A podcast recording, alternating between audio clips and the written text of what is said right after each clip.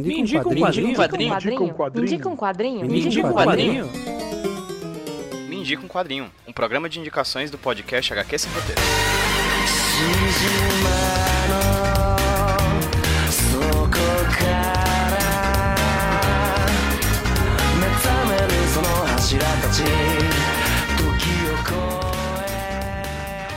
E aí, meu povo, belezinha? Quem fala com vocês é o PJ, trazendo para vocês mais um Medico Quadrinho, podcast indicações aqui do HQ Sem Roteiro Podcast. Começando o ano com convidados de alto garbo e elegância. Um cara que eu queria chamar aqui pro HQ Sem Roteiro já há muito tempo, que topou o convite no finalzinho do ano passado, já me mandou no ano passado mesmo, mas eu tive que demorar um pouquinho por causa de alguns problemas técnicos aqui em casa. Quem vai indicar um quadrinho para vocês é o camarada Hidalgo, Vitor Hidalgo, indicando um mangá que eu tô devendo essa leitura há muito tempo e também assisti o anime, que eu tenho um pouquinho de medo de assistir porque eu tenho quase certeza que eu vou me viciar bastante. O mangá que o Vitor vai indicar é o conhecidíssimo JoJo's Bizarre Adventure, né? Um clássico aí que virou meme que, enfim, muita gente curte. Vale só pontuar o convite aqui, sigam o HQ Sem Roteiro em todas as redes sociais possíveis e imagináveis, tá no Twitter, tá no Instagram e agora também tá no TikTok com vídeos bem interessantes sobre quadrinhos para vocês, arroba HQ Sem Roteiro. Então, sem mais delongas, vamos agora... Pera, o que que tá rolando?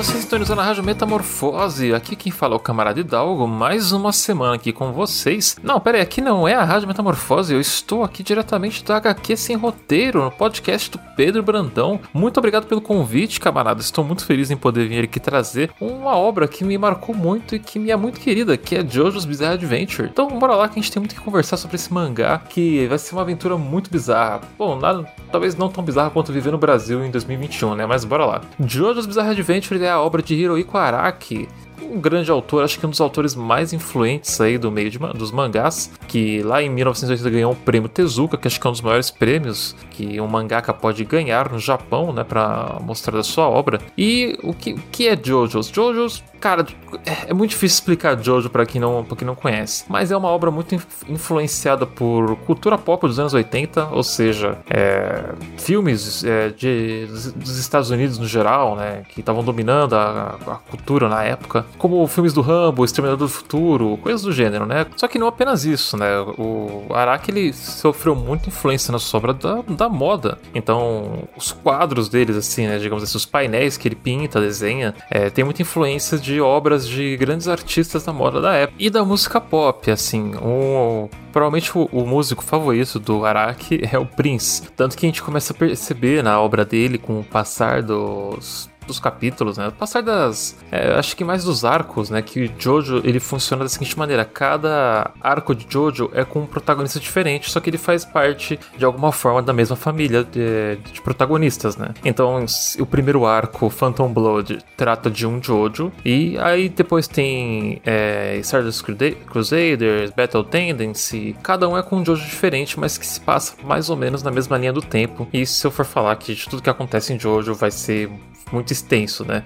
Mas um dos artistas que eles se inspira bastante nos visuais para sua obra é o Prince, é, que provavelmente era o artista favorito do Araki, né? Você vê ali no Higashitaki Josuke que na parte 5 de Jojo, Diamond is Unbreakable, que inclusive é, é, é um, uma referência a Pink Floyd, né? Que tem outra questão, né, do, do Outra questão do, do Araki é as referências a, a, grandes artistas musicais, assim. Álbuns, nomes de músicas, nomes de, de bandas no geral, né? É, inclusive tem até um personagem na, nessa mesma parte 5 que eu tô, tô, comentando que se chama Red Hot Chili Pepper. Então não, não fica muito. Ele não esconde as referências dele, né? Então é, é um mangá assim que é muito divertido, me marcou bastante. É, ele cada, cada arco dele é uma mudança muito drástica do arco anterior. Então acredito que vocês vão gostar muito, muito, muito.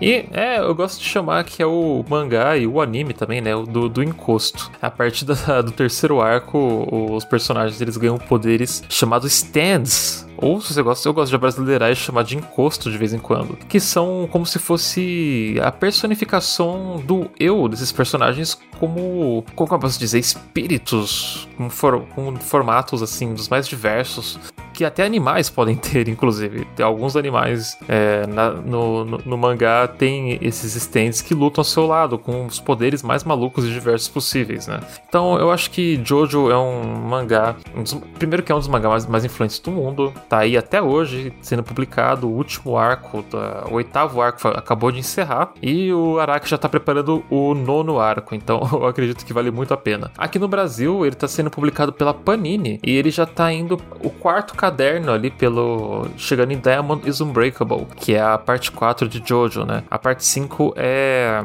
é o Vento Áureo, ou Golden Wind, né? É, depende muito de como foi traduzido, que se passa com Giorno Giovanna, que é uma mistura de Jojo com o, o, vilão do primeiro e terceiro arco da série. Então acho que vocês vão, vão curtir bastante. Então ele está sendo publicado pela Panini, vai ser uma, no, uma edição nova agora, nesse, nesse final desse mês. Ainda não tem uma capa, tá, tá meio que provisório ainda, mas tá lá. Jojo's Adventure, quarta edição, é quarto volume no caso, né? Parte 4, Diamond is Unbreakable. Vale muito a pena, é, gente, e eu recomendo muito que vocês vão atrás de ver o anime também, que tá disponível na Netflix, então você não precisa ficar parado apenas no mangá, mas mas o anime também tá lá. E eu acho que é isso, eu não quero me delongar muito, porque esse podcast. Não vou fazer um podcast inteiro para Jojo aqui ainda. Se o convite, se quiserem fazer algum convite, estou aberto ao convite. Então, vão procurar, vão atrás. Muito obrigado ao, ao Pedro por abrir esse espaço para mim aqui no, no podcast dele. É, quem quiser seguir o meu trabalho, eu tô lá no Twitter como arroba camarada Hidalgo. Eu tô no. Eu tenho o meu podcast também, chamado Rádio Metamorfose no Spotify, e o nosso jornal independente, chamado Jornal Metamorfose. Então, muito obrigado novamente, forte abraço e estou encerrando as transmissões por hoje aqui da Rádio Morio. Mori, mori, mori,